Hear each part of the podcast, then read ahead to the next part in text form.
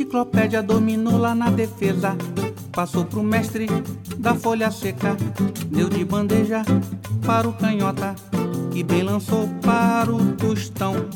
O maratona quis pôr a mão. Mas o vavá deu um lençol. Veio o capita, botou moral. É oração do futebol. Bola no fundo, dribou mané. Bola na rede, gol do Pelé.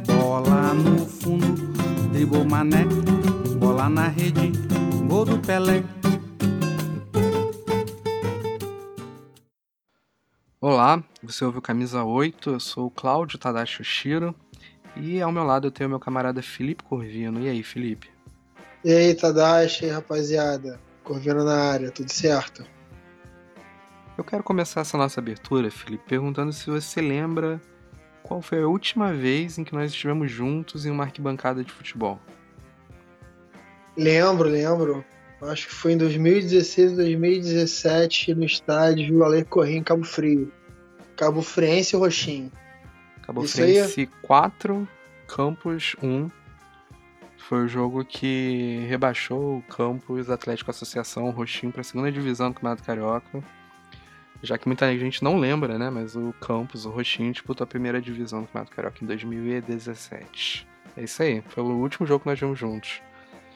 Por que, que eu tô te perguntando isso, Felipe? Porque hoje o nosso papo é com a professora Leda Costa, que é uma pessoa que já rodou esse estado, esse país, esse planeta Terra vendo jogo de futebol.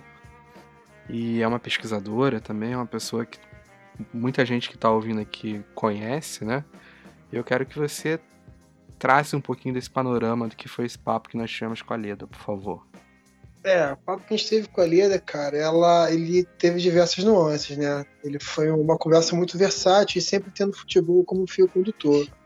Além de falar do início da, da carreira dela, né? Enquanto pesquisadora, enquanto professora da área de comunicação da UER, mestre, mestre em literatura comparada e tal, a gente traçou um panorama da Leda torcedora, que ela é uma torcedora de bancada há pelo menos 30 anos, né? E a gente vem traçando esse, esse, essa linha de narrativa através também da paixão dela, que ela é vascaína. A gente tem entrevistado bastante vascaína aqui, bastante, bastante do Vasco no, podcast. E falando da experiência de arquibancada, a gente fala também de machismo na arquibancada, a gente fala de racismo na arquibancada, a gente fala desses problemas também sobre racismo estrutural e machismo no futebol. Como que ela, a partir da perspectiva de uma torcedora, e de uma acadêmica que versa sobre futebol. Ela consegue mensurar essas coisas, pautar esses assuntos. Então, nosso bate-papo nosso bate com a professora Leda ela foi bem versátil nesse sentido, que a gente falou não só da arquibancada, mas também falou de literatura, a gente falou de cidade, disputa de espaço, a gente falou sobre racismo, a gente falou sobre machismo, são pontos que não podem ficar aquém de nenhum debate sobre futebol, eles fazem parte de, desse tipo de discussão, desse tipo de disputa. E a gente teve essa, essa, esse privilégio de ter trocado essa ideia com a Leda, bater esse papo durante quase duas horas com ela. Eu acho que a gente marcou o maior golaço, porque ela, ela, ela responde as perguntas com a classe que a Marta tem, por exemplo, para driblar os adversários e marcar um gol durante uma partida. Né? Um negócio maravilhoso, né? Então, estou bem satisfeito com o resultado e tomara que vocês gostem também. É isso. Então, Caso você queira conversar com a gente, tirar alguma dúvida, fazer alguma crítica, dar alguma sugestão, você pode procurar por Camisa 8 lá no Twitter, Camisa 8 tudo junto, tudo por extenso. E você pode ouvir o podcast Camisa 8 no Spotify, no, no Deezer, nos agregadores de podcast, nos aplicativos aí de podcast que você tem pro celular e também no YouTube.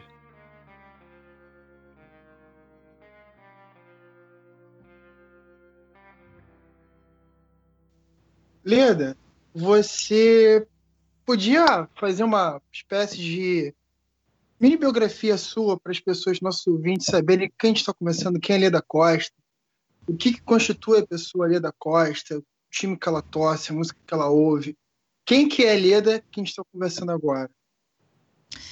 Bom, Leda é uma vascaína, né? Eu acho que assim quem me conhece e, e, e, lembra de mim, lembra de mim geralmente por intermédio do Vasco, porque eu sou super vascaína, embora eu esteja no momento meio que separada dele. É, eu profissionalmente sou professora universitária, sou professora visitante da UERJ, Universidade do Estado do Rio de Janeiro, é, do Departamento de Comunicação. O que, que eu gosto de ouvir? O que eu gostava de ouvir acabou, que era programa de rádio esportivo. Ah. É, adorava ouvir, adorava, gostava muito. Mas, mas é, é, aqui a gente não. Rádio no Brasil nos últimos anos é uma coisa que se esfacelou assim de tal modo. E o rádio para o jornalismo esportivo, né, para o esporte também ficou muito muito complicado. Eu não sei se agora com essa com essa briga toda de direito de transmissão, o rádio vai de repente ressurgir.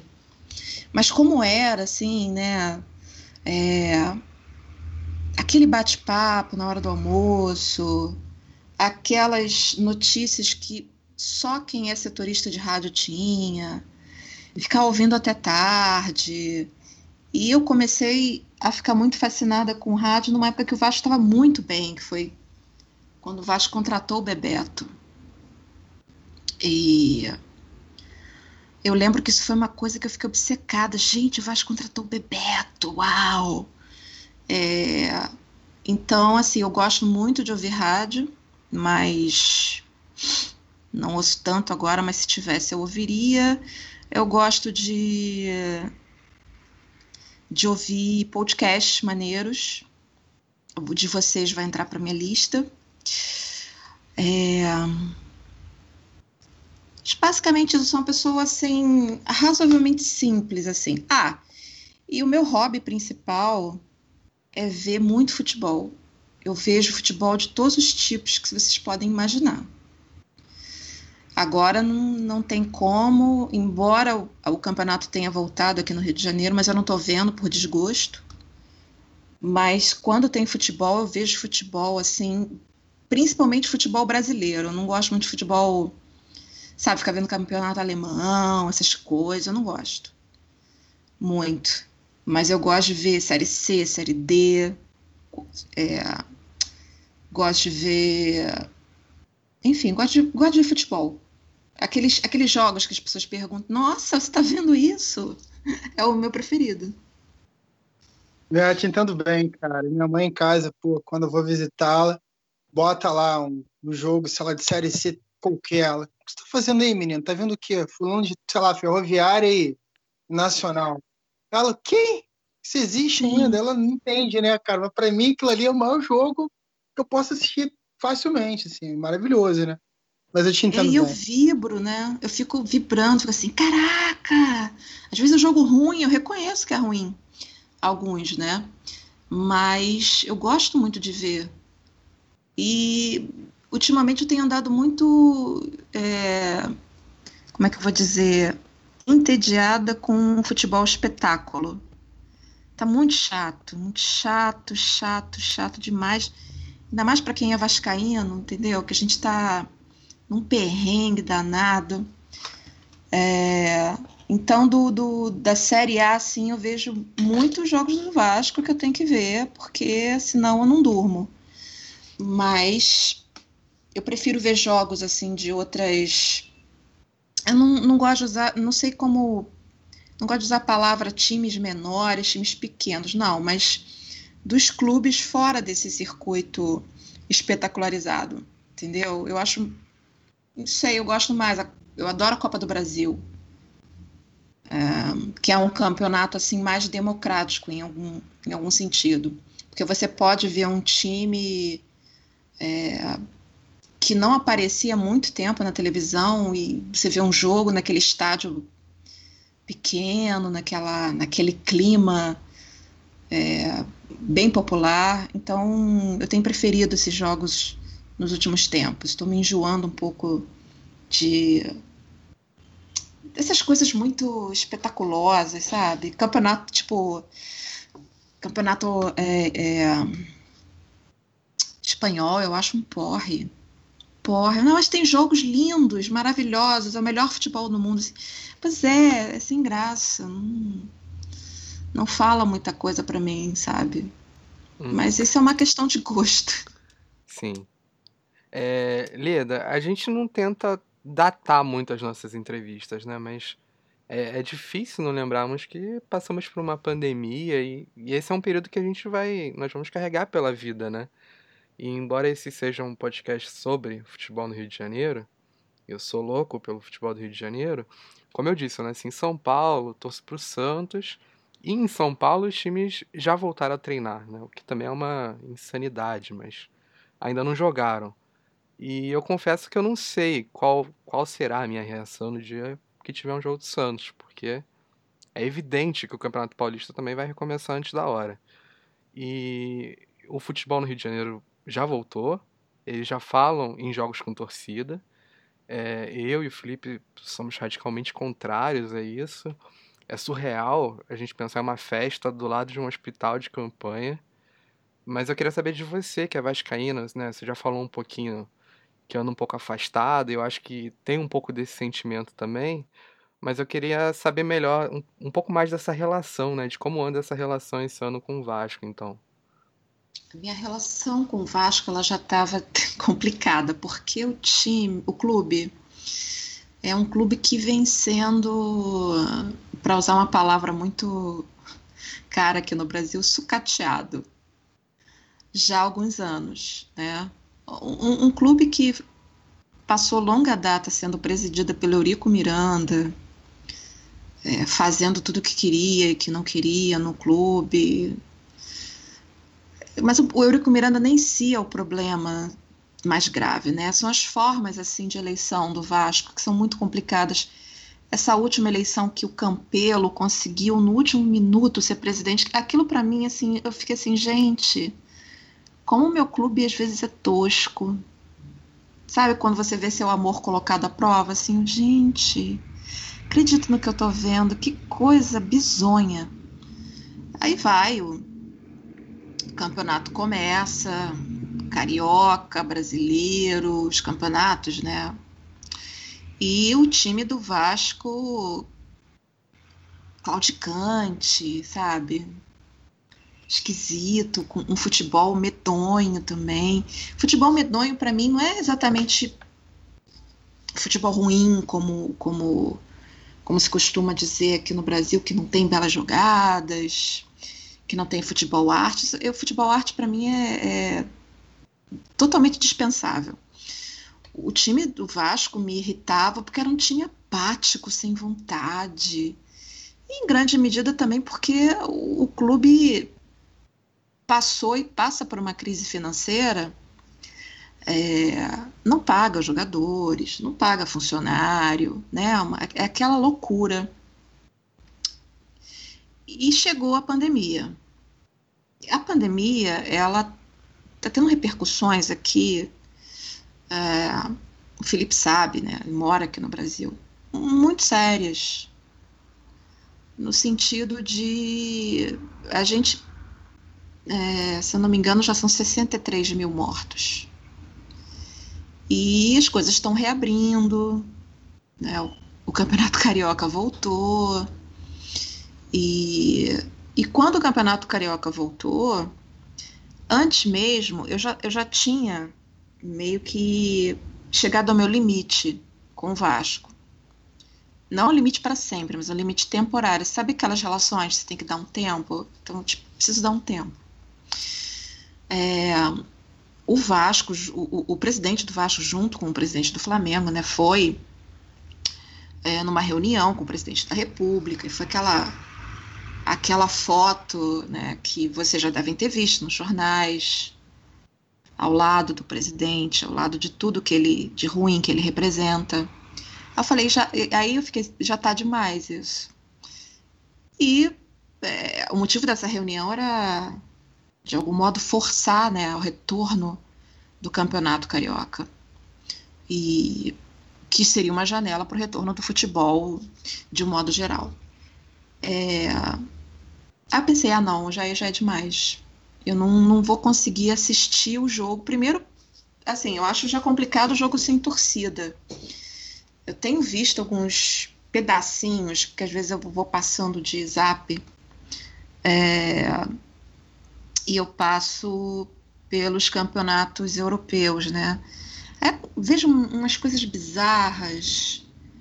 Tô falando que eu vejo porque eu tô, eu tô tão distanciada no momento do futebol que eu não tô nem vendo notícias. Então, assim, quando eu vejo é por acaso.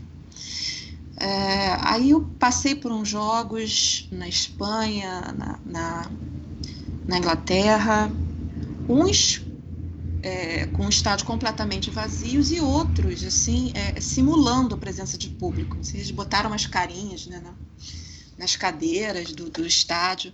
Eu achei aquilo ali muito bizarro. Eu falei assim, gente, não tem sentido eu ver esse jogo, sabe? Não, não, não tem sentido. Porque é, é, aí é reforçar realmente o sequestro do futebol. Sequestro por pelo capitalismo é, selvagem, né, pelo capitalismo predatório. O futebol sempre foi sempre nasce em berço capitalista, né? O futebol é fruto do final do século XIX. Então isso, mas o que está se formando nos últimos anos, assim, nesses futebols, é, sobretudo esses futebols do mundo espetacularizado é uma coisa assim que sinceramente eu não, não, não consigo imaginar como isso vai vai dar em outra coisa que não seja uma elitização das mais perversas. É, então eu vejo esses, esses, esses rostinhos nas cadeiras. Eu, não, não vou ficar vendo isso. Tá. Mas é fácil fazer isso quando é o Liverpool, quando é o Barcelona, né? mas eu estou fazendo isso com é, o clube, com, com aquele que eu considero assim o meu melhor amigo. Para vocês terem uma ideia, a minha tese de doutorado é dedicada ao Vasco. A tese vai virar livro, né? Acho que esse ano ainda provavelmente deve ser publicado. Está lá, dedicado ao meu melhor amigo, Vasco da Gama. É, então eu me sinto muito angustiada. Angustiada por duas coisas. Angustiada porque é como brigar com um amigo mesmo, sabe? Amigo você gosta muito, mas você, não, agora realmente não, não, não dá mais para conversar, não dá mais para conviver, a gente precisa dar um tempo. Só que você tem uma relação afetiva gigantesca com o clube. Ficar longe do Vasco, para mim, é muito difícil. Eu sinto falta dele. Eu sinto falta de, de, de vê-lo jogando. Eu sinto falta demais. Então está sendo um período assim muito sombrio, é, particularmente para mim. É, e eu acho que também sombrio para a história de alguns clubes do Rio de Janeiro. É, o Vasco é um deles. Porque o Vasco, assim, ele tem um histórico belíssimo. Como é que pode um, um, um clube que é, no final do ano passado fez uma movimentação, os torcedores foram lá, se tornou o clube com maior número de associados, sabe? É uma torcida que se se, se movimenta, é um estádio que fica num, numa área periférica do Rio de Janeiro. Né? O Vasco é realmente time do povo. Ah, o Flamengo ele é um time de massa. O Vasco é o time do povo. É, tem uma vinculação histórica com o povo. O estádio dele é, ficar dentro de uma, de uma favela. Isso é incrível, sabe? E você vê esse time, esse clube, é, tomar um rumo que é um rumo assim, para mim, né? eu não posso dizer para outras pessoas, para mim é inadmissível tomar o rumo de aderir ao retorno de um campeonato que talvez tenha público, sei lá quando, mas o, o, retorno em si, né, ele coloca os funcionários de volta às ruas, então movimenta muita coisa. Não só isso, né? A gente tem uma pandemia que no Brasil ela ainda nem chegou ao pico. Acho que ainda deve chegar e mata as pessoas, as pessoas morrem, e, e, a impressão que eu tenho é que isso tem causado muito pouco espanto. Tem causado pouco espanto no âmbito futebolístico também. Eu acredito que o futebol ele é um patrimônio popular. É, então eu tenho muita, muito problema em aceitar esses raptos, esses sequestros né, que o futebol sofre, é, sobretudo motivado por dinheiro. Ah, mas não se vive sem dinheiro. Sim, é verdade, não se vive sem dinheiro, sim, é verdade. É, o futebol hoje é uma máquina é, de, de altas cifras, mas justamente por isso isso fica mais esquisito por mim, gente, para mim, gente. Como é que clubes que ganham tanto dinheiro não conseguem ficar assim, alguns meses só parados? Só alguns meses. Faz campanha, arrecada, faz alguma coisa, mas não participa disso, não participa dessa desse momento tão que vai, vai entrar para a história do Brasil assim da pior maneira possível. É, a gente está tá, tá vivendo um momento histórico no mundo de um modo geral, óbvio que é uma pandemia dos últimos 100 anos a pior dos últimos 100 anos, mas a gente está vivendo isso, né? daqui a alguns anos a gente vai olhar para trás e, gente, como a gente deixou isso acontecer. E, enfim, então essas coisas têm me dolorosamente me fizeram decidir não assistir os jogos do Vasco, enquanto houver a persistência da de o clube continuar participando dessa frente de retorno é, do futebol. E também eu espero, isso é uma coisa que eu quero muito fazer depois da pandemia, porque não adianta nada também eu desligar a TV ou desligar o, o YouTube, mas eu queria participar um pouco mais da vida do clube, sabe? Porque é uma possibilidade de mudar o clube futuramente. Também não posso ficar só reclamando, né? Tem que, de algum modo, adentrar no clube e poder participar de, de um, da construção de um Vasco, uh, de um Vasco mais, mais organizado, de um Vasco mais. Sei, mais humano, Vasco... né? Mais Vasco. Oi?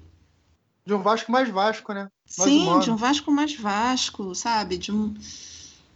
As histórias que a gente é. tem para contar do Vasco são histórias muito boas, sabe? Só para é que... contextualizar com a, tua, com a tua resposta, Lida, é que você falou assim, super emocionada, né, cara, da tua, da tua relação com o Vasco, da tua.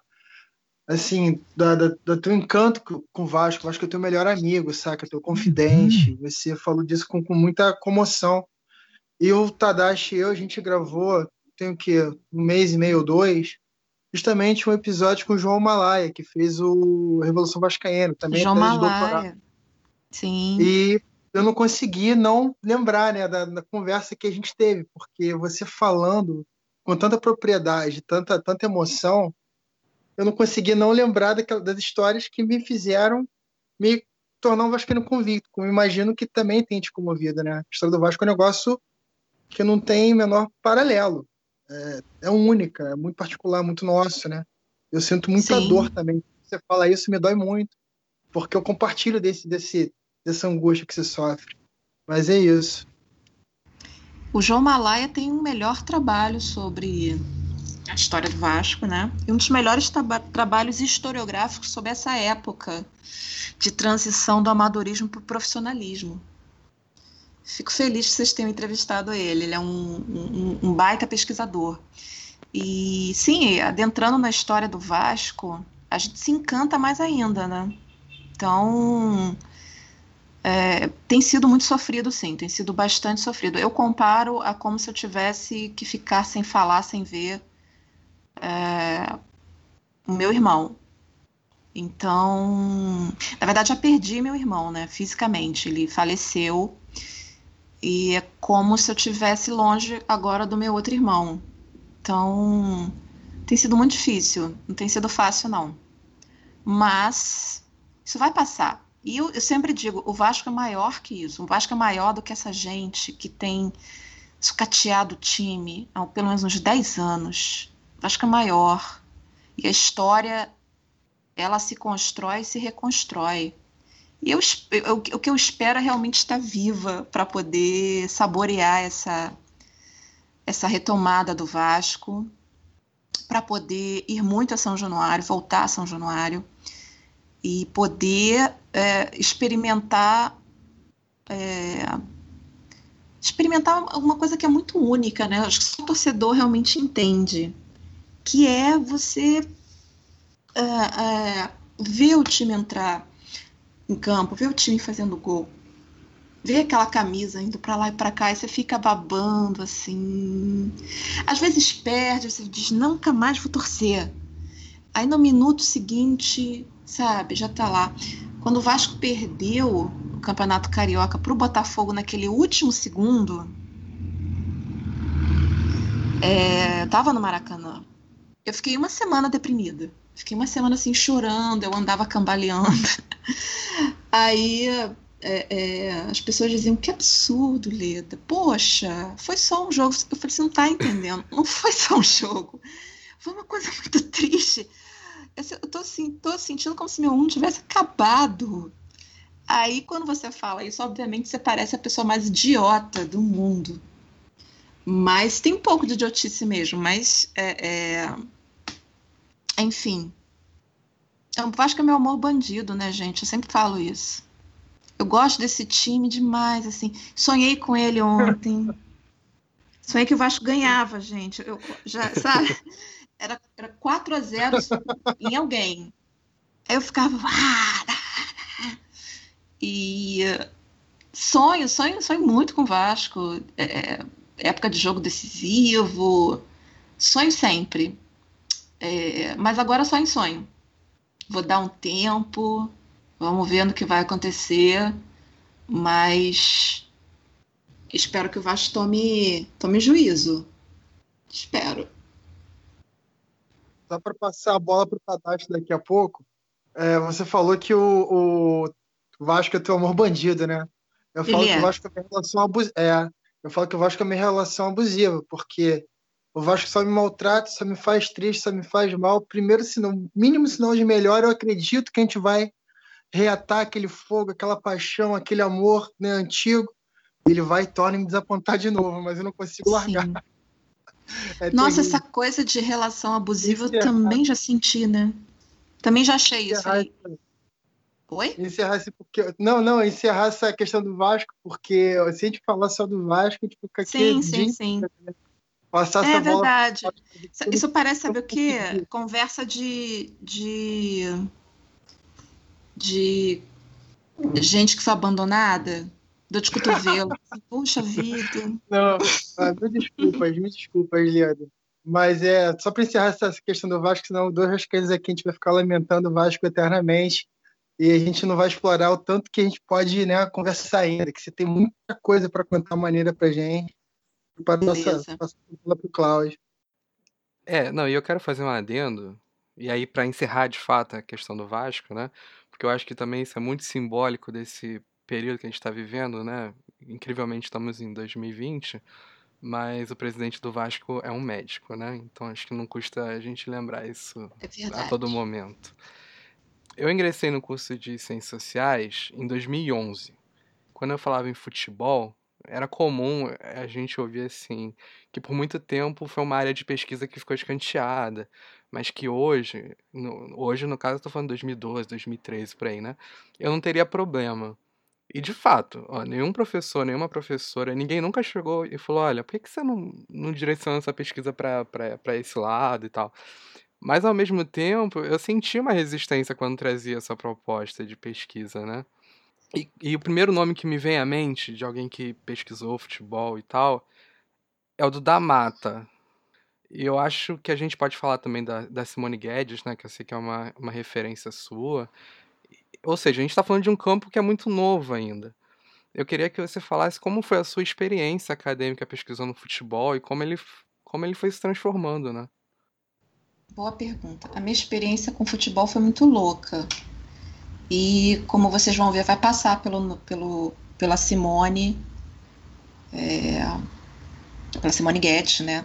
Da UF aqui, do, aqui de Niterói, que na década de, de no, aliás, no final da na década de 70 tem a, a dissertação dela, uma das primeiras em ciências sociais a falar sobre futebol, e posteriormente vai participar do, do, do, do livro referencial do da Mata, né, Universo no Futebol, a primeira publicação assim de fato de peso sobre é, o futebol pensado é, enquanto uma manifestação cultural relevante que dizia muito da própria sociedade brasileira.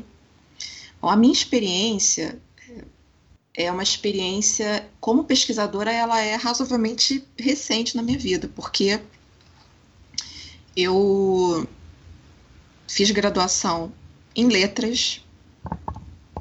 Eu queria ser crítica literária, eu queria falar muito mal das pessoas. É, queria falar mal das pessoas porque quando você começa a fazer letras e começa a estudar muito teoria da literatura, isso vira uma mania. Isso é uma coisa muito bizarra. É, e queria ser crítica literária, essa coisa toda. Chegou no mestrado, eu vou fazer mestrado em letras mesmo. Tá. Eu já tava, já tinha desistido dessa ideia de ser crítica literária. É, no mestrado, a minha temática foi sobre a morte, a representação da morte, em dois autores brasileiros, o Machado de Assis e o Lúcio Cardoso. Foi uma coisa, foi uma motivação pessoal. Eu tinha perdido acabado de. Minha mãe tinha falecido há muito pouco tempo e eu pensei, nossa, tinha tido uma aula muito boa com uma professora sobre a questão da morte na época do Barroco. Se vou pensar esse negócio, como é que. Como é que é a representação nos tempos de hoje e na literatura brasileira. Ponto. Eu defendi o mestrado em 2001 e eu tenho um, amigo, ele ainda é meu amigo, um professor da UERJ, Guilherme Giutti, que tinha, tinha um passado com o futebol. Né? Ele é uruguaio, ele bancou a, a universidade dele nos Estados Unidos sendo jogador de futebol, né? E sendo treinador de, de futebol feminino. Ele chegou a jogar no, no na seleção uruguaia. Eu não sei, não sei dizer para vocês qual a faixa etária, mas ele chegou a jogar, não na principal, né, na, na anterior. Ele é um grande amigo meu, um, uma pessoa que adorava, um, um referencial. E quando chegou no doutorado, eu pensei assim: aí ah, eu não posso mais continuar trabalhando com coisas que não tenham relação com futebol. Aí eu, eu pensei: tem que fazer do futebol alguma coisa, tem que falar disso. Né? Eu vivo isso, tô, todo meu dia direcionado para o futebol. Gente, isso preciso falar, pensar, né? pesquisar mais a fundo futebol. Sabia que não poderia ser o Vasco. Eu não tenho distanciamento para falar sobre. Não sou igual ao João Malaya. Não tenho distanciamento, principalmente se for para pesquisar coisa de torcida. Ah, eu não consigo mesmo, não consigo. Eu sou muito sensível a, a, a, a ver alguns aspectos. Se eu tivesse que pesquisar, por exemplo, torcida, eu ia ter que ficar ouvindo gracinha. O que, que os torcedores contrários cantam contra o Vasco? Então, assim, isso cortei, não, não seria sobre o Vasco, mas poderia ser sobre alguma outro aspecto, algum outro aspecto dentro do futebol. Então eu conversei com esse professor Guilherme Giutti, que também era professor da UERJ, também de letras, mas com uma formação em história. E falei para ele, Guilherme, se eu não entrar no doutorado é, para falar de futebol, eu, eu vou, assim, abortar essa carreira agora. Vou fazer mais nada. Não quero fazer doutorado que não seja para falar de futebol. É interessante que nessa época eu não não tinha me adentrado ainda nessa, nessa produção é, crítica sobre futebol. Não conhecia Simone, não conhecia é, essa parte que já tinha alguma uma coisa bem razoável na época que eu, que eu entrei no doutorado. Eu não conhecia porque eu gostava só de futebol. Não tinha tido ainda um contato mais profundo. Quando eu entro no doutorado aqui, eu começo a ter. E entrar no doutorado em letras falando de futebol foi muito difícil. Então você está falando que ah, causava certo estranhamento falar de futebol em ciências sociais. Imagina letras. Tipo assim, foi muito, foi recebido com muito, muita desconfiança. Mas eu queria fazer em letras por causa do Guilherme Giuti, eu queria que ele me orientasse. Aí tá, fui, passei, e a ideia inicial era falar sobre futebol das mulheres, futebol feminino. Porque é, o Guilherme falou: olha, já tem muita gente que falou sobre futebol masculino, vamos falar do futebol feminino? É, porque isso pode ser uma novidade interessante, tá, tá, tá, tá, tá, tá, tá. Ah, beleza. Entrei no doutorado para falar sobre as narrativas do jornalismo esportivo sobre o futebol feminino, mas eu estava tendo uma conversa com um amigo meu, esse amigo meu que é de Campos, e na biblioteca da UERJ. E a gente estava tava discutindo assim, que, que você acha que são os jogadores assim que você mais tem raiva na história do Vasco? Que você acha que foi culpado por alguma coisa? E o mesmo eu perguntei para ele também, na época ele era torcedor do Flamengo. Eu digo que na época ele era torcedor do Flamengo, gente, porque ele é uma testemunha de que existe ex-flamenguista, tá? Ele virou vascaíno. Porque ele descobriu que, que o Vasco é irresistível. É... Explicação bem idiota minha, mas foi mais complexo que isso. É, mas enfim, então aí veio a ideia de trabalhar com a seleção brasileira, especificamente a seleção brasileira. Porque a seleção brasileira ela me comoveu até 86. Eu lembro do Zico perdendo o pênalti, fiquei mal, chorei. Mas depois eu não tive, não consegui ter mais uma relação assim, de proximidade com a seleção, então podia falar dela de, de boa. Podia fazer uma pesquisa mais né, comprometida nesse sentido. E eu resolvi falar dos jogadores que, em algum momento, em alguma Copa do Mundo, tinham sido é, considerados culpados por alguma derrota. E a gente tem uma, uma, uma tendência aqui no jornalismo esportivo de quando o Brasil perde, por que, que o Brasil perdeu? Ó, perdeu porque jogou mal, perdeu por uma série de coisas, mas no jornal esportivo eh, não existe esse contentamento. Geralmente, a minha pesquisa mostrou que, pelo menos desde a década de 50, jogadores específicos são eleitos para carregar a culpa de uma derrota. Então, tem o Barbosa e o Bigode 50, tem o, o o das meias lá, o do meião, o Roberto Carlos, em 2006. Dunga, o vilão, assim, eterno. Eterno. Dunga. Enfim, então essa categoria vilão foi a categoria que eu usei para pensar as narrativas do jornalismo esportivo sobre a seleção brasileira. E eu fiz a tese, beleza, defendi. Aí é que eu ingresso de fato nesse mundo de pesquisa acadêmica sobre futebol é, e começo a ver quem está falando sobre esse assunto.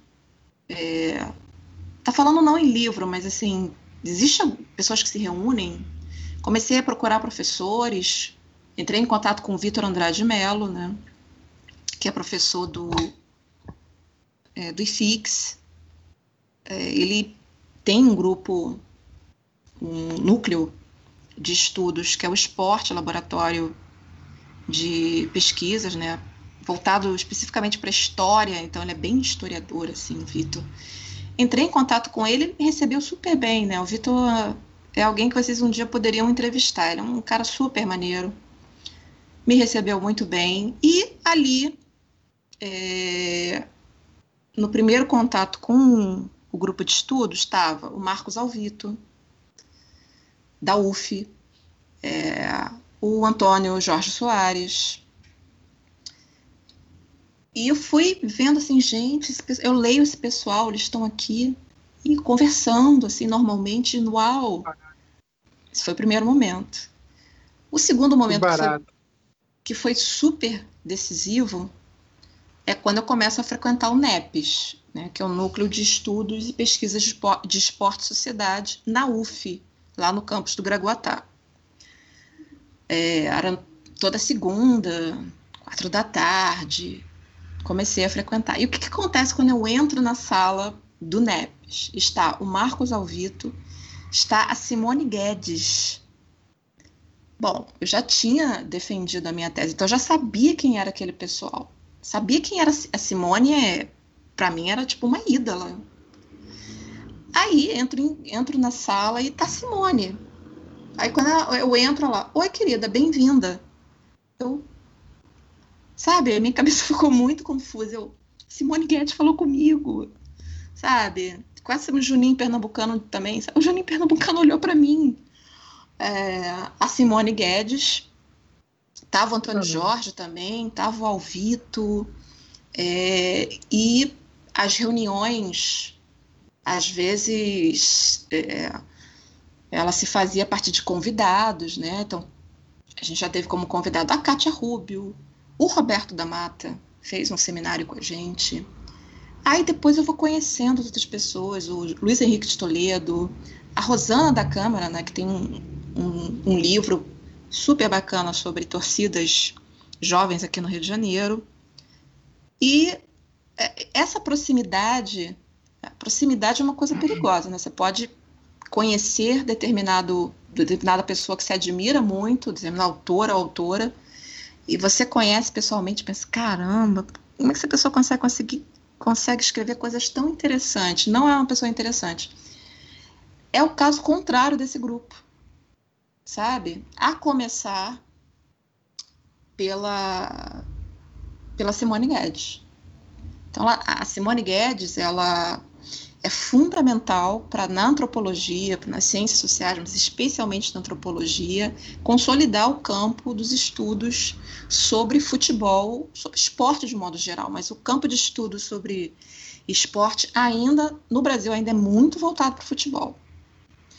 É, ela é uma das que consolida, consolida isso com o trabalho dela, com as pesquisas dela, com os orientandos que vão se tornar também é, produtores de conhecimento sobre futebol. Então, ela tem um papel, e como professora também na UF, né? Ela foi aquilo que. Ela foi aquele professor que, se a gente tivesse na graduação e quisesse, ah, o que, que eu faço? Eu queria muito falar sobre futebol. Se você assistisse uma aula dela, você pensa assim, gente, é possível falar de futebol. Possível. E ela daria toda a força do mundo.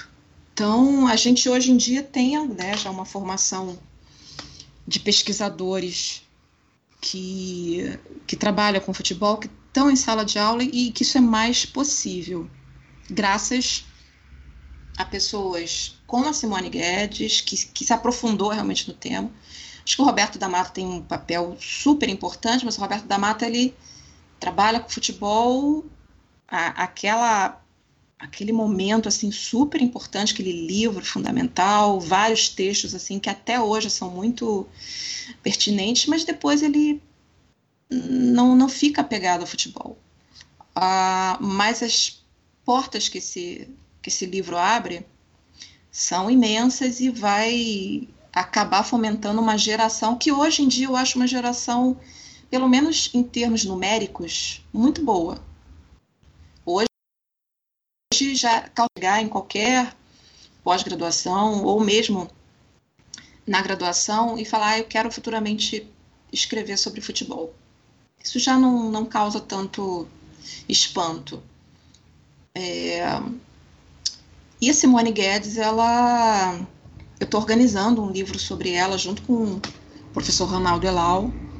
É um livro em homenagem uh, em que a gente tenta catalogar, catalogar não, mas reunir os principais discípulos dela. Então é um livro em homenagem, mas um livro também que é, a gente tenta ver como ficou o legado né, da, da Simone para os estudos do esporte. Então a minha história ela é muito doida. Ela começa assim, se pensar, essa menina nunca vai estudar futebol, esporte, tá lá em letras. Mas é, juntando o interesse de pesquisa, juntando minha vida pessoal, acabou que se tornou o caminho mais sadio para minha cabeça. E eu fico muito feliz de poder pensar o mundo a partir do futebol. É, e hoje, como professora, é, a coisa que eu mais tento realmente fazer com que os alunos e alunas entendam é que esporte é uma das principais manifestações sempre atualizada para se pensar o mundo de um modo geral, para se pensar fenômenos. Quer falar de globalização? Você consegue falar de esporte. Quer falar de homofobia? Nossa, esporte é um poço cheio para se falar sobre assunto. Uh, quer falar sobre Covid? Até, até Covid o, o, o futebol permite, o esporte permite. Né? A gente teve uns Jogos Olímpicos interrompidos. Interrompidos não, eles foram adiados. Né? Somente a guerra mundial, as guerras mundiais aqui é, conseguiram parar os Jogos Olímpicos. Agora, Covid, a gente nem sabe se vai ter a próxima, os próximos Jogos. Então, assim, o, o, o esporte, ele é o que o da Mata, eu acho que de maneira muito feliz, consegue colocar. Ele dramatiza a sociedade e me faz pensar demais sobre o mundo ao redor. E também é uma grande paixão pessoal.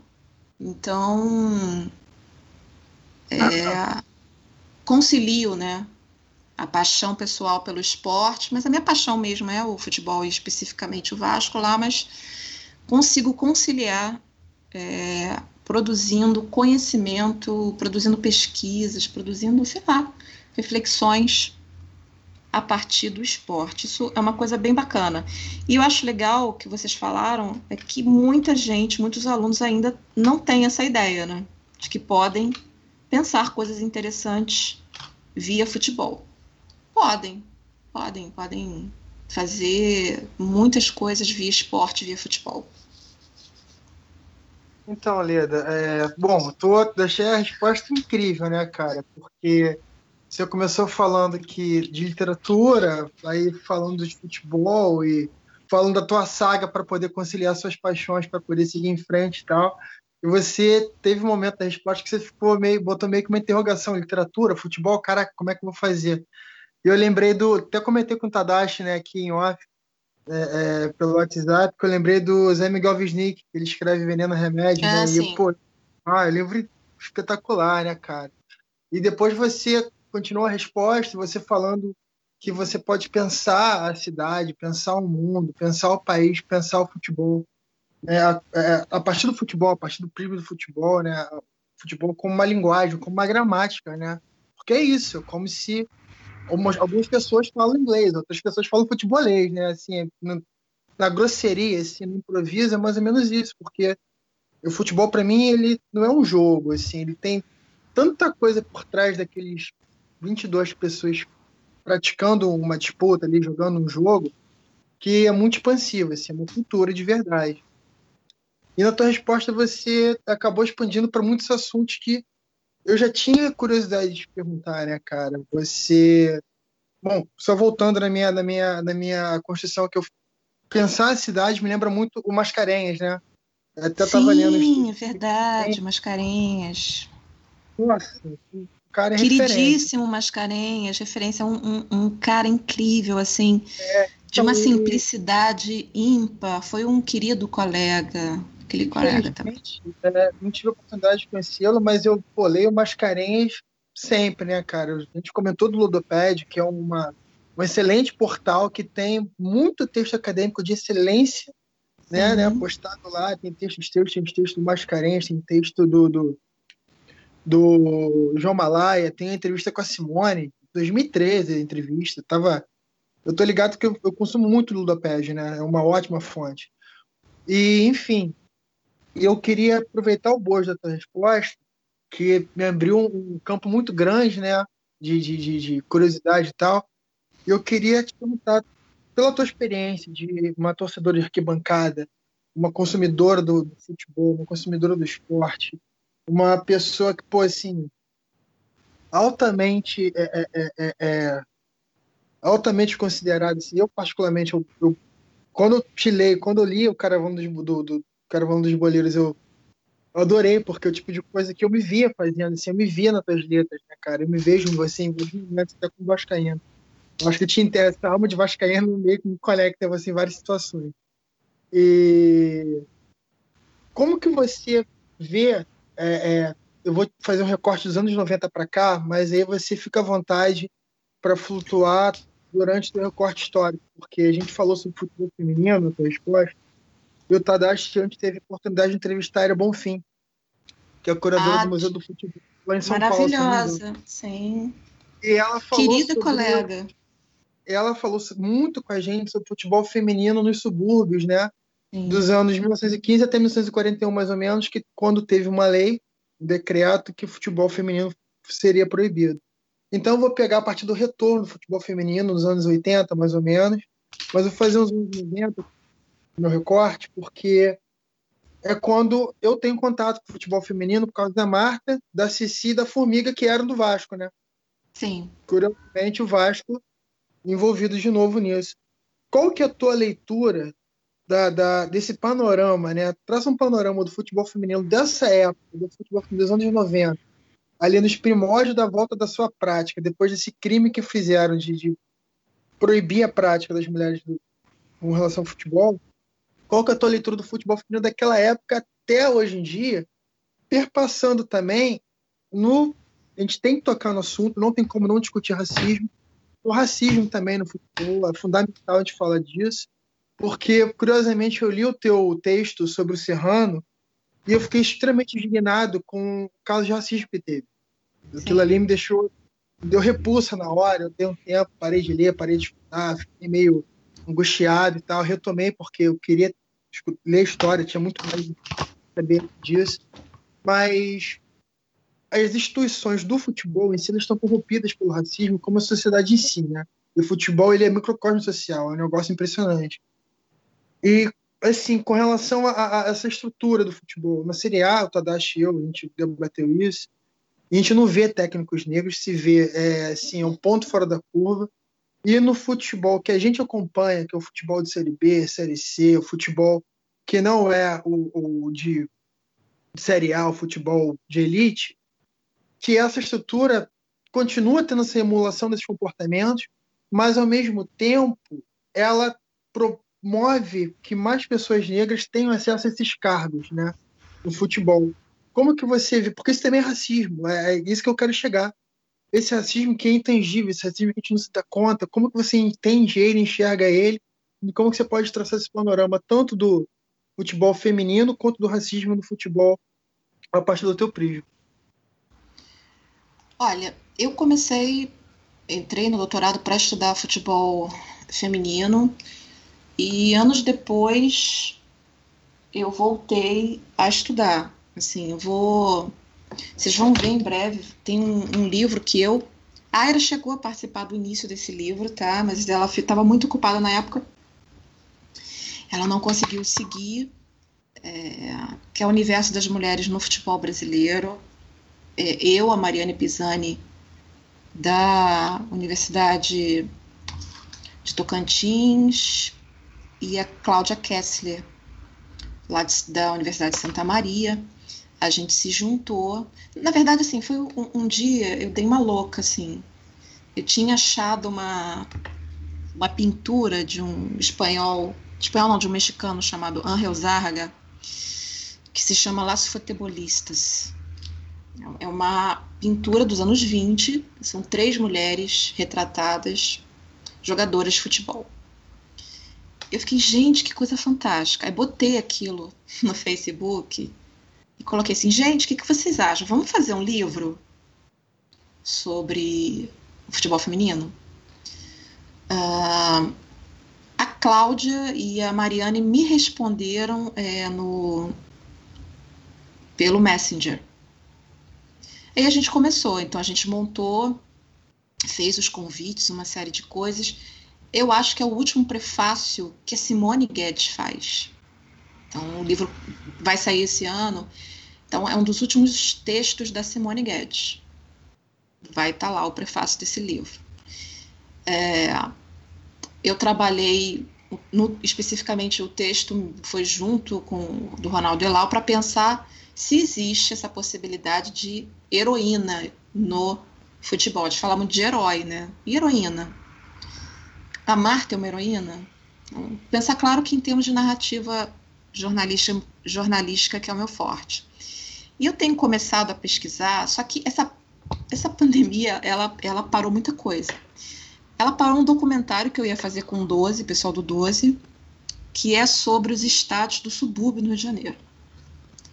Claro que estádios de times que não são os times mainstream.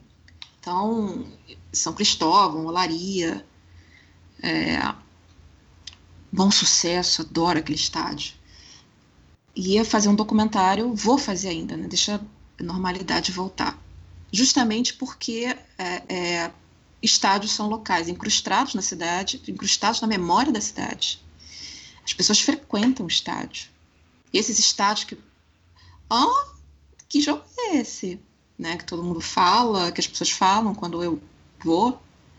É, são frequentados, tem uma memória entranhada ali muito grande e ele se constrói, se desconstrói junto com a malha urbana que, que os rodeia. Beleza do subúrbio, é, é, ele tem uma história para o futebol brasileiro fundamental, o que inclui o futebol feminino. E a Aira mostra isso muito bem na dissertação dela. Na década de 40, vários clubes, principalmente no subúrbio carioca, começam a surgir clubes formados por mulheres, e que conseguem façanhas razoáveis, né, como participar da inauguração dos refletores do Pacaembu, que é um jogo que a Aira se detém bastante sobre ele, no trabalho dela. É, coincidentemente, esse boom da década de 40, que é um boom, pelo menos aqui no Rio de Janeiro, muito, muito forte no subúrbio, me parece que vai gerar uma reação. Qual é a reação? a proibição. Então, a proibição que vem em 41, coincidentemente, pouco tempo depois dos anos 40, assim, ser muito fértil para o futebol feminino. Proibido em 41, em 79 a lei é revogada, mas a lei foi revogada, porém a CBF, ou, ou a CBD na época, não lembro, é, não oficializava a modalidade. Então não, adianta, não adiantava grande coisa deixar de ser proibido, porque os clubes continuavam é, sem poder ter um departamento de futebol feminino. É só em 83 que isso a, a, se torna institucional, o futebol feminino se torna institucional, é, futebolisticamente falando, né? Que as federações aceitam e os clubes podem criar é, seus times femininos. O Bangu cria um time muito bom. É, e no momento atual, a minha pesquisa ela é voltada para esse para esse espaço dos anos 70 até a formação da seleção brasileira, que foi basicamente composta pelo time do Radar, né, no final dos anos 80, é, dessas mulheres que que já nos anos 70 começam a descumprir a lei da proibição, descumpre mesmo, e desemboca no fim da proibição, desemboca na aceitação institucional e na formação de clubes muito interessantes. Um deles é o Bangu, né, como já falei, com o Castor de Andrade à frente, indo aos jogos, batendo nas pessoas, invadindo o campo. E do outro lado, o time do Radar. E é interessante que é, tinha é, é, é, dos times grandes do Rio de Janeiro, acho que só o Botafogo tinha a sua versão é, feminina. O restante eram os times do subúrbio. Então, Laria tinha, tinha um bom sucesso. Então, eu quero ainda pesquisar esse momento também mostrando a força do subúrbio como um espaço assim, de renovação, de fato, do futebol, dentro da história do futebol brasileiro. Né? É, os anos 90 já é o outro boom do futebol feminino. Já é um boom em que o futebol está muito mercadorizado, já é um boom em que existe é, uma, uma espécie de, de tentativa, pelo menos de alguns clubes, de formar times femininos, mas não exatamente numa índole tão assim voltada para o aspecto esportivo, né? Vocês devem se lembrar, do time do Fluminense, cheio de modelos. O jornalismo esportivo na época era muito complicado em termos de tratamento para o futebol feminino, preconceituoso bastante mesmo, mesmo para a época, né? Porque às vezes a gente perdoa, perdoa não, mas a gente releva, tipo, na época isso era uma linguagem comum. Mesmo para a época era uma coisa assim incrivelmente pesada. E é interessante quando você fala do racismo, porque o racismo também precisa ser inserido na discussão da história do futebol feminino. Isso a Mariane Pisani ela trabalha muito bem. Como ela vai ver que algumas reportagens é, da década de 90 elas representam jogadoras negras a partir do imaginário. Ela é uma fera e as jogadoras brancas não. Já é outro tipo de representação. Ah, o que se mostra, né, uma, uma, já um traço de racismo nessa representação das jogadoras. É, então, os anos 90 é, representa esse segundo boom, um segundo boom muito, segundo boom não, desculpa, esse outro boom muito ambíguo. Foi importante para o futebol das mulheres, foi, teve uma eclosão de escolinhas, uma série de coisas, mas é, por outro lado também surgiram várias jogadoras, como é o caso da Marta, como é o caso da Cici, é o caso da Pretinha, várias delas jogam no Rio de Janeiro, né, algumas no time do Vasco da Gama. O Vasco constrói um time feminino na época muito exitoso, vence pra caramba, ainda é um dos maiores vencedores de carioca da história do futebol feminino, mas ainda numa situação ainda um, um tanto precária, tá? Não era a Marta a Marta é ela merece um, um, um capítulo à parte. Eu não sei como um país que proibiu o futebol feminino, que investiu tão pouco, produz uma jogadora como a Marta. E a Marta vem lá do interior do Nordeste. Vem para jogar no Vasco, ainda novinha, com 17 anos, uma coisa assim. Fica pouco tempo no Vasco, não fica tanto tempo quando ela poderia. Até mesmo porque quando ela o, o time do Vasco, enfim, é, não vai ser um, vai, vai, vai ter uma duração pequena, depois ele volta, vai e volta, o que é uma história muito típica do futebol feminino, né? Essa inconstância. É, e hoje em dia, o futebol feminino no, talvez esteja vivendo, estivesse vivendo seu melhor momento. Mas aí veio a pandemia. O futebol feminino ele tem uma coisa assim no Brasil que às vezes parece kármico. Quando ele engrana, engrena pá, acontece alguma coisa. Os anos 90 foi um momento assim de engrenar que pô, agora vai. Caminhando junto com a FIFA, que cria lá o primeiro campeonato mundial, balizado pela FIFA. Aquela coisa surge Marta, surge assim uma geração fortíssima de Cici fora que já pegando o restinho daquela geração no final de 80. É, mas acaba que a gente forma boas seleções, mas não cria uma estrutura eficiente para o futebol é, feminino deslanchar.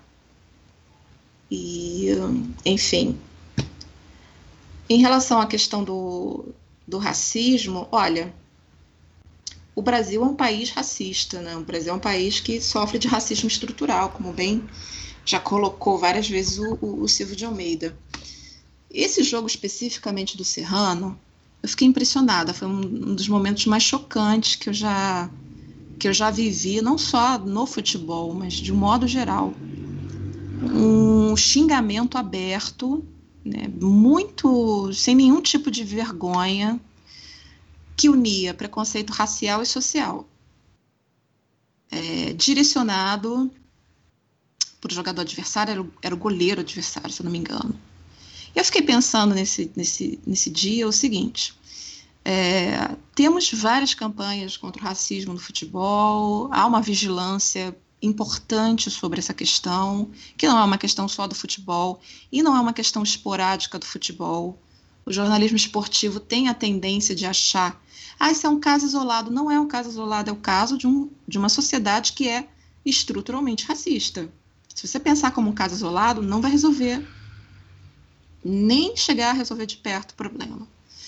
É, então, teve o caso do Grêmio, vocês devem lembrar, é, e vários outros que chegam a gente, sobretudo por conta da mídia esportiva. Quando eu vi o caso do Serrano, né, quem frequenta estádio e jogos fora desse circuito midiático é, é, sabe que é, mídia raramente vai, né?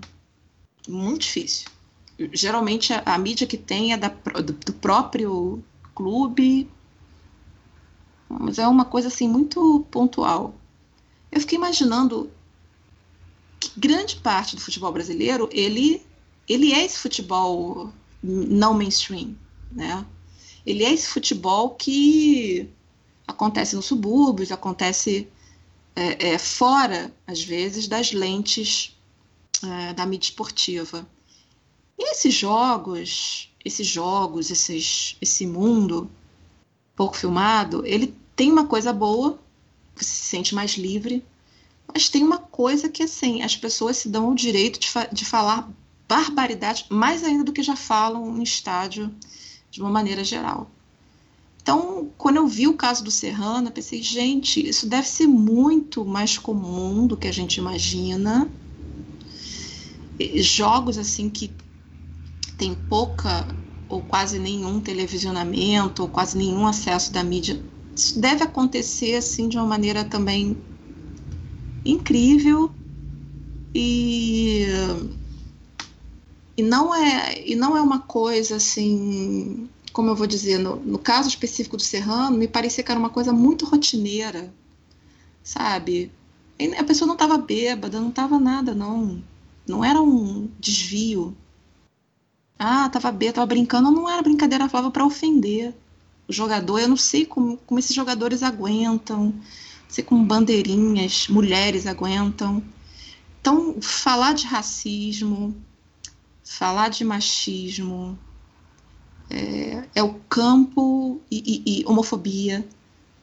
É um campo para a gente pensar o quanto o esporte, infelizmente, assim, dentro de, de, em relação a outras áreas da sociedade, outras esferas da sociedade, é uma das mais difíceis para se mudar determinadas questões como racismo, como homofobia, como machismo e tantos outros preconceitos. Por quê?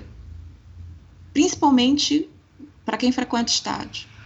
As pessoas acham que estádio de futebol é, é pior que a casa delas.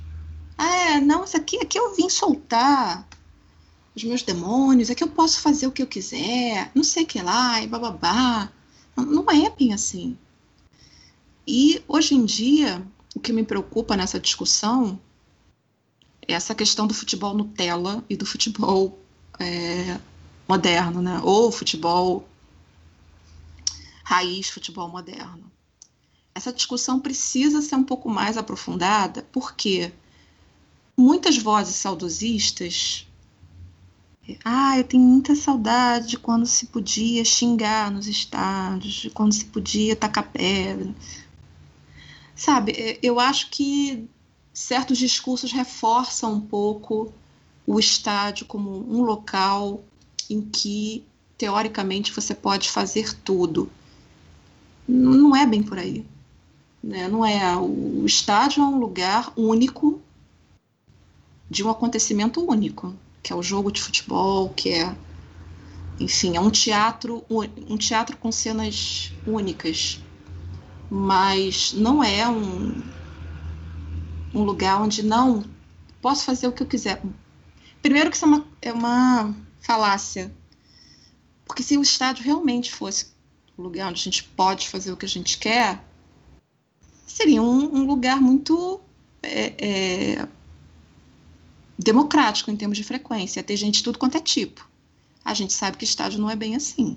Estádio é um lugar cheio de código, código de conduta, código disso, código daquilo. Você está com uma cor que é diferente do na torcida é com a cor do teu adversário. Nossa, lá, ó.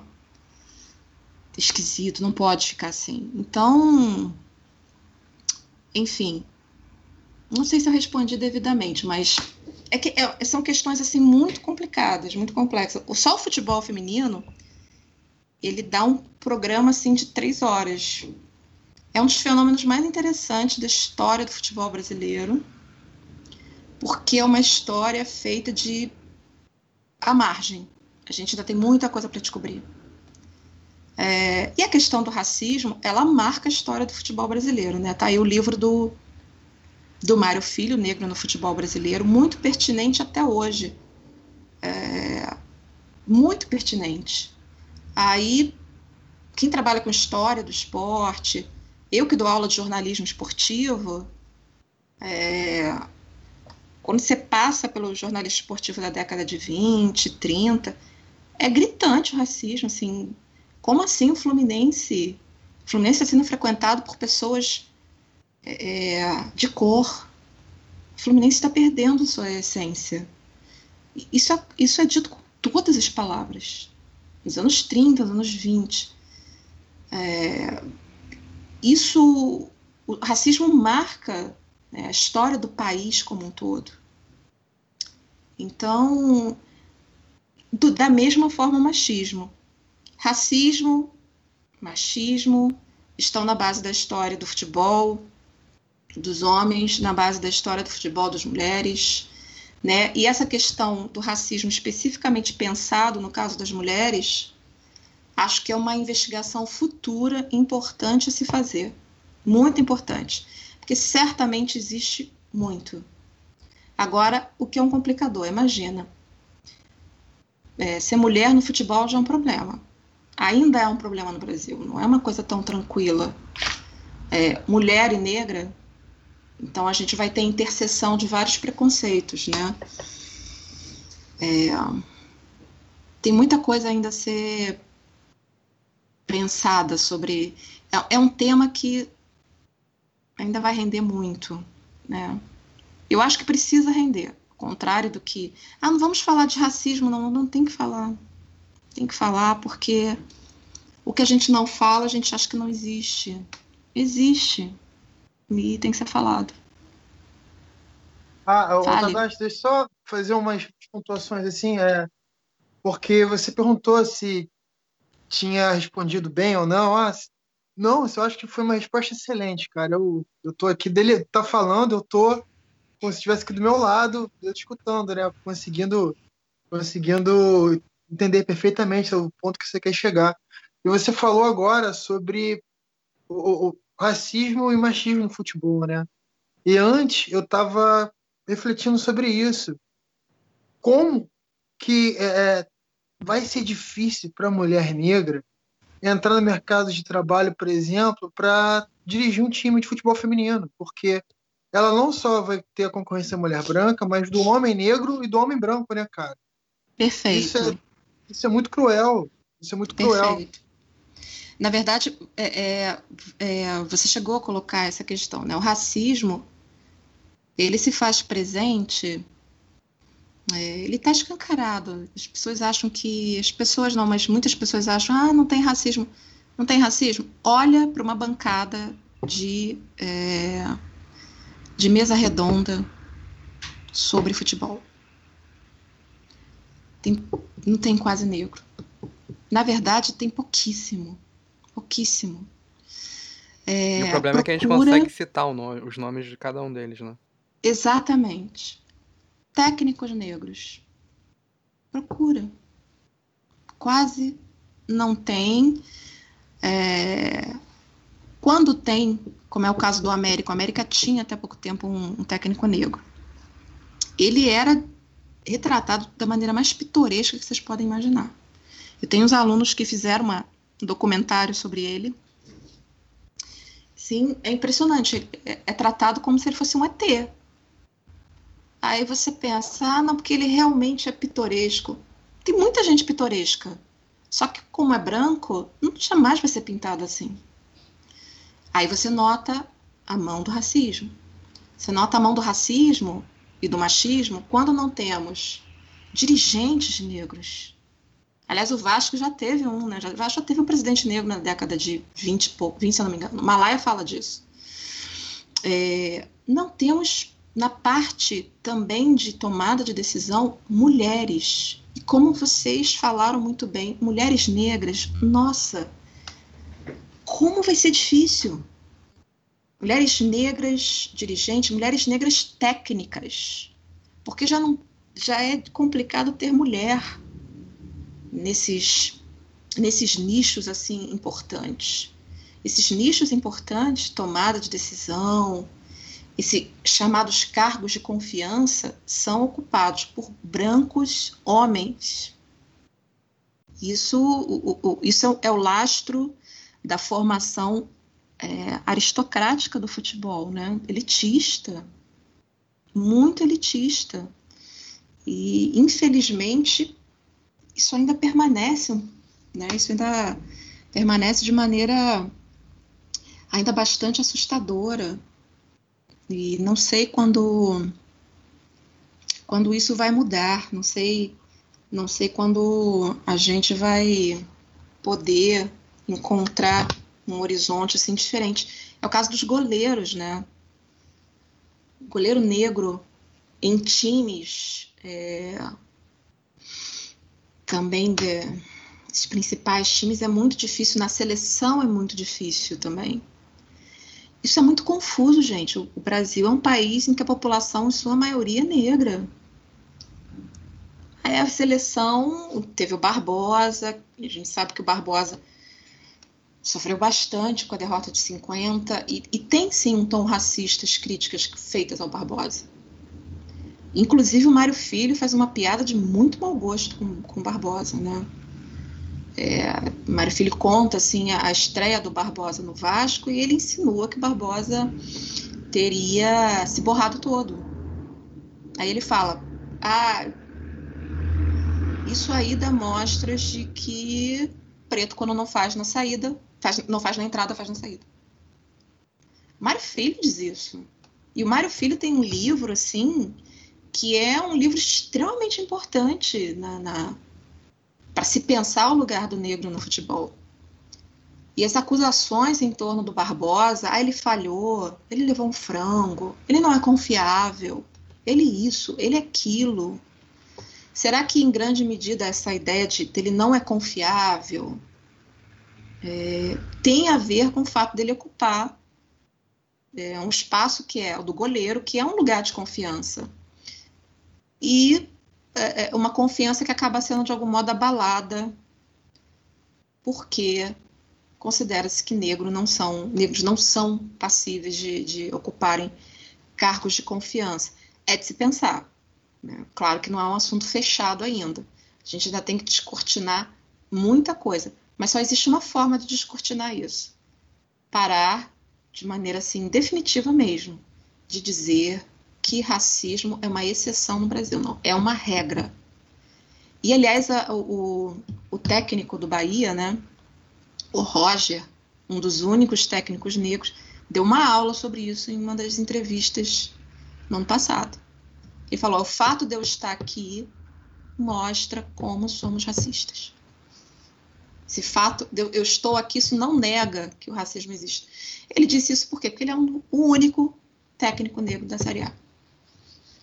E então, enfim.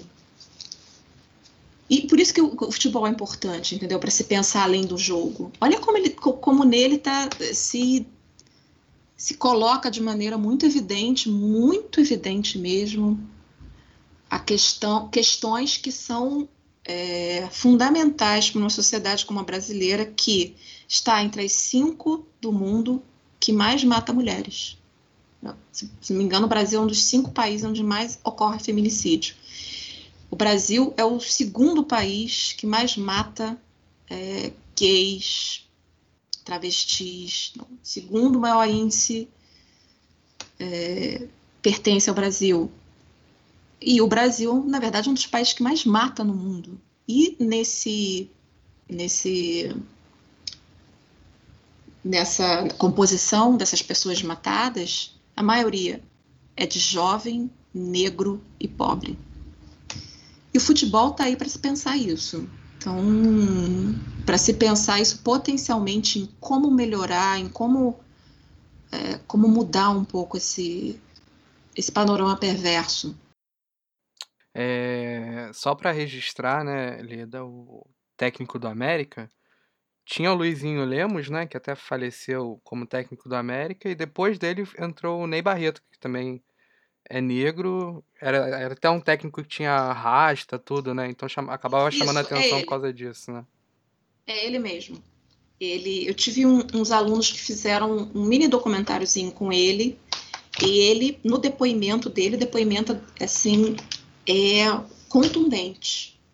Ele fala assim: eu sei que me veem dessa forma porque eu sou negro. É, ele conta vários episódios da carreira dele em que a cor foi um obstáculo para ele. Então é interessante ouvir essas pessoas, né? E foi um trabalho de final de curso bem bacana. E enfim, são coisas que às vezes passam pela gente batido, né? Mas a gente tem que aprender também a, a observar e a ouvir essas pessoas. Bom, eu a gente já falou um pouquinho até do jogo do Serrano.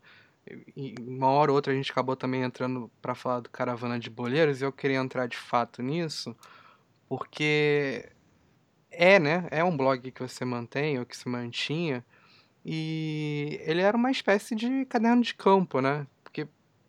Para mim ele, ele foi importante, primeiro porque foi um período que eu já estava fascinado pela antropologia, e depois porque ele, assim como o Felipe, né, ele conversava muito comigo.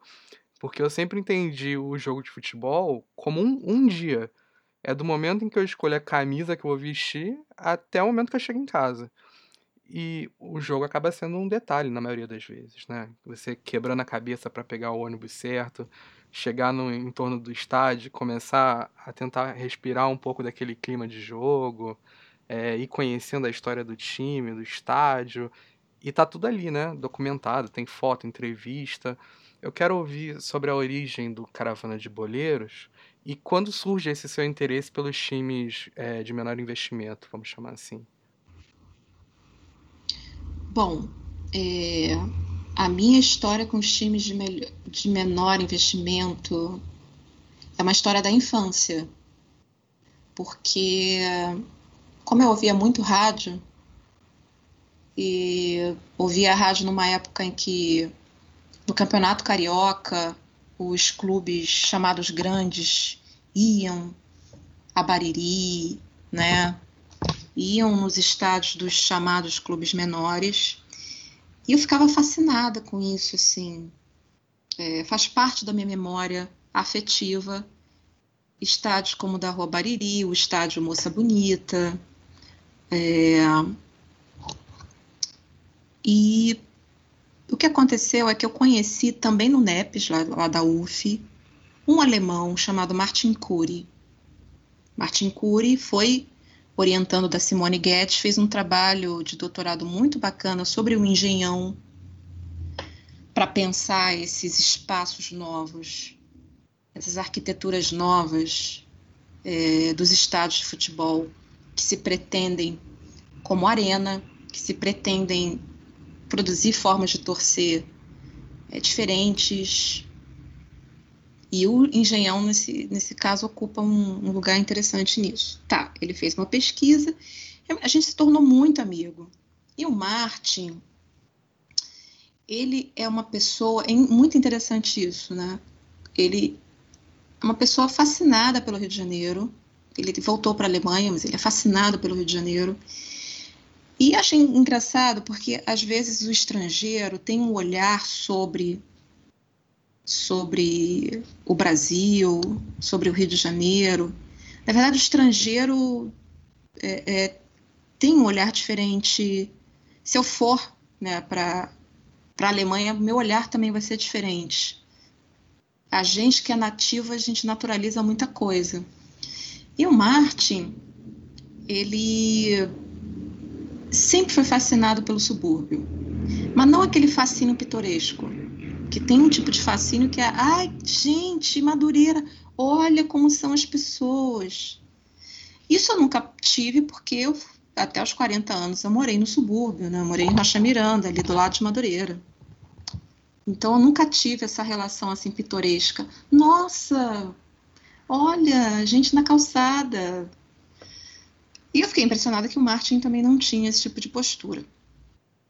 O Martin, ele um dia chegou para mim e falou: Leda, vamos fazer o seguinte, vamos começar a frequentar estádios do subúrbio e vamos, juntamente com isso, é, frequentar os bares perto desse estádio ele contou parte dessa história num blog que eu acho que ele ainda mantém, só que é todo em alemão, é para é os alemães. E eu pensei, gente, vou fazer um negócio desse aqui também. Porque também eu precisava compartilhar aquela experiência, sabe? De, de percorrer a cidade, de acordar pensando como é que eu vou chegar em tal estádio, o que, que eu vou fazer, como é que tá babá, que lugar a gente vai beber. Então eu precisava compartilhar isso, foi daí que nasceu a ideia do, do, do Caravana de Boleiros. Porque é um lugar tão fascinante. Que lugar é esse? O lugar do futebol alternativo, digamos assim. É um lugar fascinante. Eu fiquei mais encantada ainda com futebol. Na verdade, é, graças ao meu contato com, com o futebol alternativo, é que eu mantenho grande parte do encanto que eu tenho pelo futebol e, e, que eu penso que o futebol ainda tem solução. Não é só isso que a gente está vendo, essa coisa tosca do Campeonato Carioca. Frequentando esses estádios, tirando fotos, olhando, perguntando por que isso, por que aquilo, pessoas que frequentam está, esses estádios assim constantemente pessoas que convivem com o clube assim de um modo de uma proximidade incrível é, esses jogos de times com menor investimento eles permitem experiências muito interessantes uma pessoa que mora perto de um clube como, como o Bangu. Vai aos treinos, frequenta, conhece os jogadores com uma proximidade muito maior que o futebol hipermediatizado não permite. Então eles reclamam em campo como se fosse uma conversa. Fulano, eu falei para você não fazer isso no treino. Fulano, você está assim. É, é, às vezes conversava com um técnico, oh, troca falando de tal, ela não tá bem hoje, não sei o que lá. Tinha homens, mulheres, crianças, jovem, tinha torcida, né? Torcidas organizadas. Madureira tem uma torcida organizada bem interessante.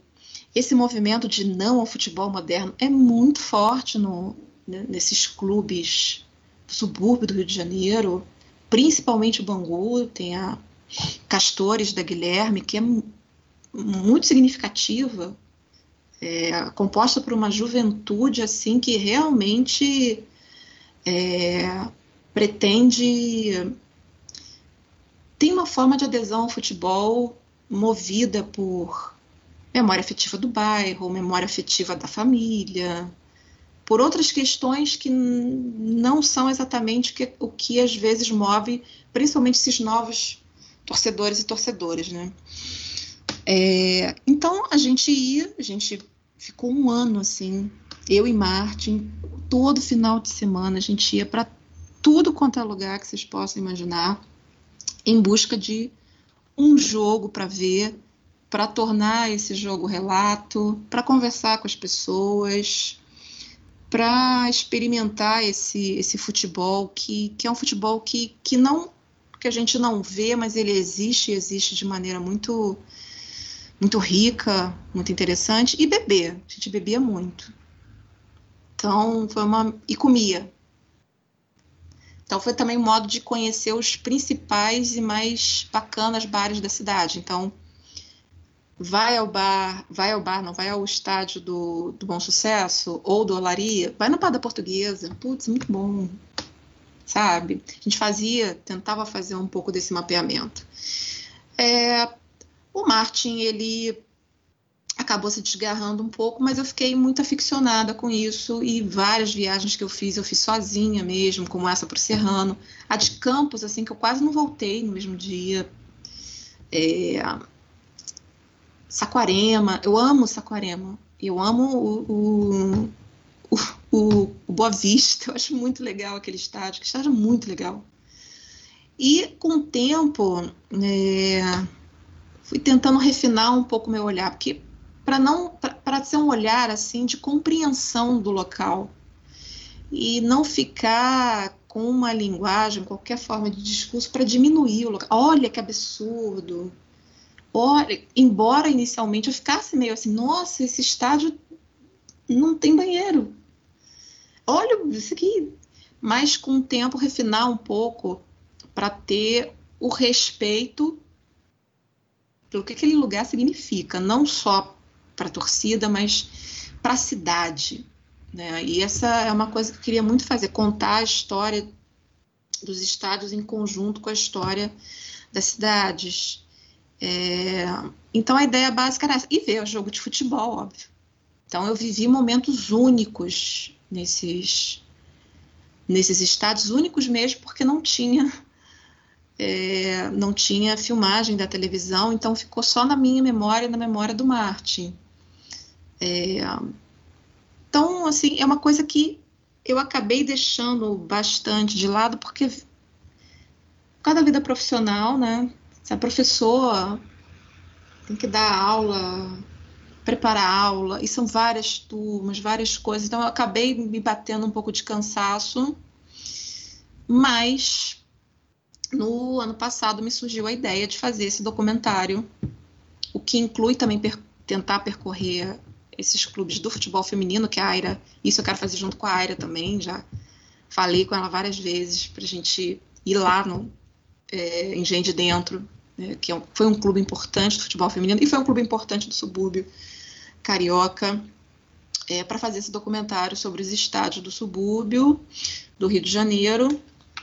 É, eu espero voltar, assim que a pandemia passar, voltar a frequentar mais os estádios e esses estádios assim que eu e descobrir outros. Eu, eu adoro estádio. Meu sonho, meu sonho, assim, eu quero é, tem, quando eu olho na TV, meu sonho é o seguinte: eu vejo muito futebol, né? Então meu sonho é. Aí tá passando é, um jogo, sei lá, digamos, Remo e Remo e Paysandu. Eu fui no Pará recentemente, mas eu não consegui entrar nos estádios. Meu sonho é, ah, já fui, já vi esse jogo, não já vi, já fui no estádio do Remo, já fui no estádio do, do Paysandu, sabe? É ter poder assistir jogos e dizer já tive nesse estádio, já comi a comida desse estádio. Ah, esse estádio é muito bom. Ah, enfim, é, o meu sonho é poder ampliar essa experiência para poder para poder aumentar meu currículo futebolístico, né? De frequência a estádios. E, anexamente, ah, ali tem um bar muito bom. Ah, tal coisa assim. Espero voltar a viver esses, esses momentos, né? Principalmente fora do Rio de Janeiro. Tem estados assim que estão são top de linha, que eu, assim, eu não posso morrer sem pisar nesse estádio. Vai ser uma, um sacrilégio. Entendeu? Tem vários estádios assim que Alguns eu já eliminei da minha lista, graças a Deus. Então, o estádio do Juventus. Pô, nem conheci o estádio do Juventus. É um estádio incrível, da Moca. É tudo que dizem mesmo, é incrível. É muito bom. O... Enfim, que eu adoro estádio. Adoro estádio. Adoro estádio. Pode estar vazio, eu gosto. Gosto de entrar, olha, nossa. Me sinto assim, uma pessoa realmente. Eu, eu, eu também sou assim, eu, eu, sempre tento combinar alguma viagem e eu vejo, vai ter jogo? Então dá pra ir esse final de semana, então vamos lá, porque eu aproveito e já faço tudo de uma vez só. É, quando eu fui para São Paulo da última vez, por exemplo, eu não consegui ir lá na Moca, no estádio do Juventus ainda tá, tô devendo. Mas eu consegui, consegui ver o Pacaembu antes né, da, da, privatização aí, que provavelmente vai mudar tudo. O estádio do Nacional é muito legal. Nacional é maravilhoso, adoro aquele Ele tem um estádio, estilo adoro. inglês, né? Ele é muito diferente. Sim. Porque você falou que começou a se interessar pelo futebol de de divisões inferiores, né, do Rio de Janeiro. E, em especial, o Rio de Janeiro, ele passa por grandes transformações. Primeiro com o Engenhão para o PAN, depois a reforma do Maracanã para o Mundial e para os Jogos Olímpicos.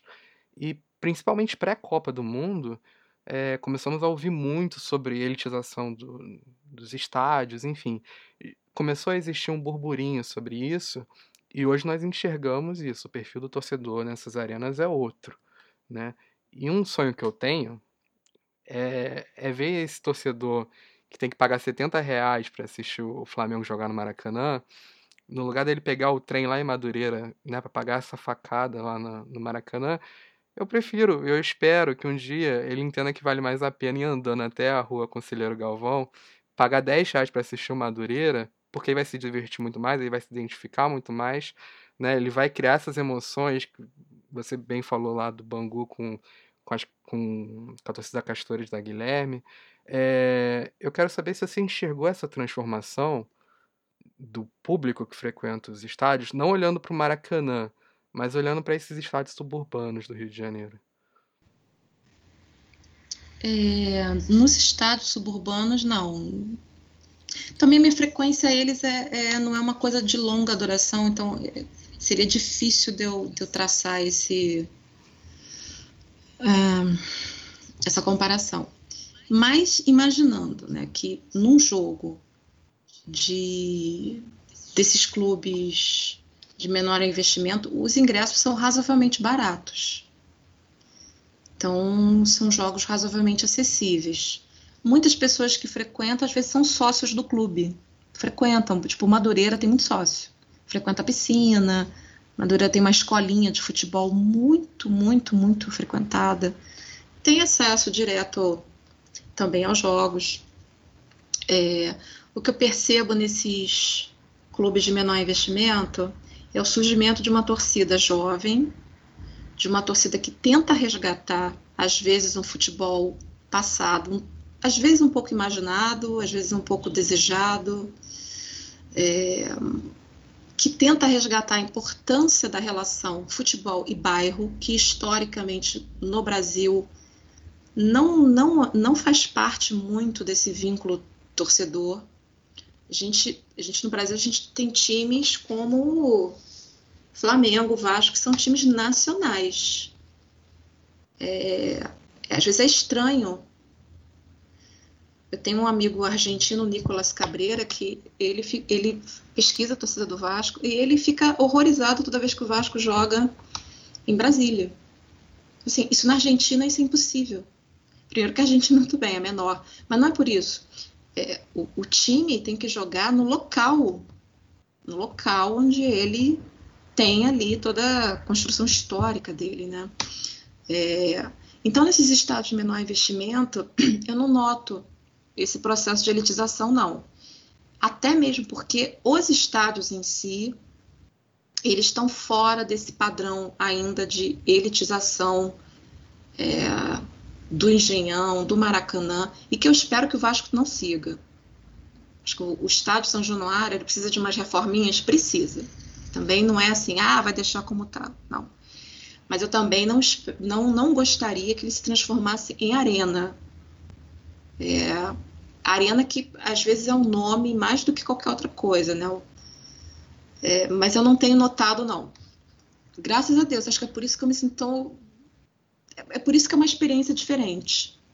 E nesses estádios de, de menor. O que eu acho que seria legal futuramente é conciliar é, um espaço do torcer que seja é, pouco elitizado, que seja acessível às pessoas, mas que também ofereça condições mínimas né, de se assistir a um jogo.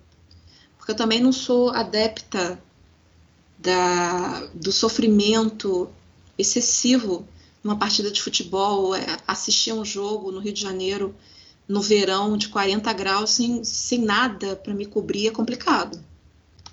Então, que a gente concilie um pouco é, o acesso mais democrático aos estádios e condições de preservação desses estádios, alguns assim que são patrimônio cultural da cidade. Precisam ser preservados. Né? Cito o do São Cristóvão, o do Bom Sucesso, precisa ser preservado, precisa ser cuidado, precisa ser e precisa receber gente precisa receber gente, estádio precisa de gente.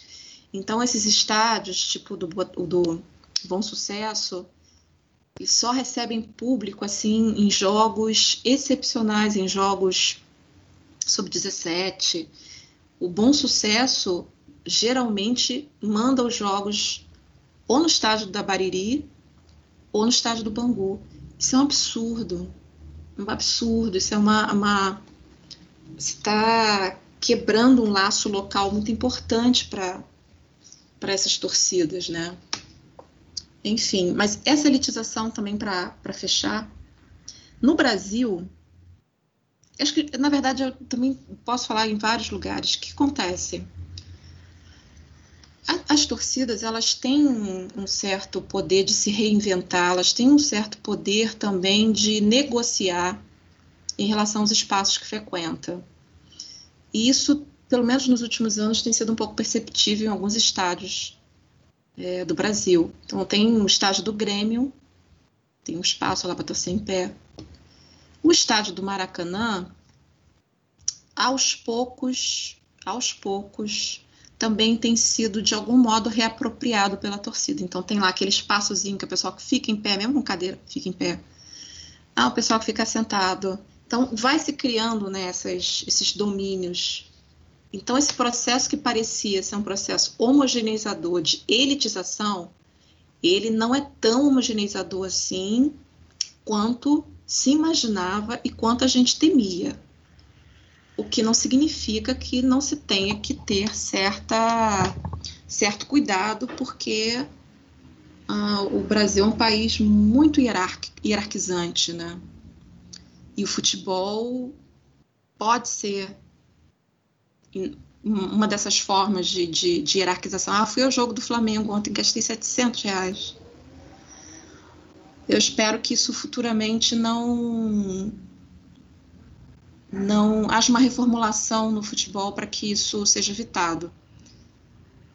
Enfim, mas eu continuo afirmando assim e continuo tendo fé gigantesca futuro do futebol, a renovação do futebol, eu espero que passe pela, pela, pelo resgate do futebol do subúrbio.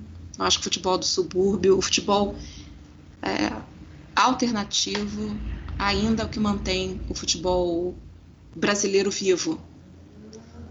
E eu espero que, que a gente resista a esse momento difícil para o país como um todo, que o futebol volte e que esses clubes de com menor investimento resistam, continuem. Eu espero sair da pandemia e poder assistir a um a um jogo na, na, na rua Bariri e seus mármores. Sim, lindos. Não, mas eu, eu queria te agradecer demais, Leda, pela entrevista, te pedir desculpa pelo tempo, que a gente perguntou se podia passar um pouquinho de uma hora. Vai dar Não, quase imagina. duas. Desculpa acabou... eu ter falado tanto. Eu falo às vezes muito. Pô, eu deu. Ah, da nossa parte, se, se der pra gravar 8 horas, a gente até grava, né? Dependendo do convidado. Não, porque, pô, o assunto rendeu. Você, pô, as respostas rendiam outras perguntas que já estavam mais ou menos prontas e as coisas acabaram se encaixando. Não tinha como deixar passar batido, né? Então, queria muito te agradecer. Queria, né, de novo, desculpar pelo, pelo, pelo horário que a gente, que a gente, interrompe, que a gente ultrapassou. E tomara que a gente se encontre aí, né, pelos campos, quando for possível. Ah, sim. Pra estender essa, esse sim. papo aí também. Porque é legal pelo computador, é legal pelo telefone, mas na arquibancada Também é acho. Coisa, Vamos né? escolher uma arquibancada bem maneira, de repente uma de campos. Opa! Em campos a gente, a gente pode fazer o guia Não, completo. Por, nossa, fantástico. Fantástico. Tô, já, já tô dentro já. Tá bom? Obrigado, tá viu, bom. Leda? Obrigada, Cláudio. Obrigada, Felipe. Foi um prazer falar para vocês. Eu, Leda, obrigado. Foi excelente. Abraço grande e se cuidem. Dribou mané, bola na rede, gol do Pelé, bola no fundo. Dribou mané, bola na rede, gol do Pelé, bola no fundo. Dribou mané, bola na rede, gol do Pelé, bola no fundo. Dribou mané, bola na rede, gol do Pelé.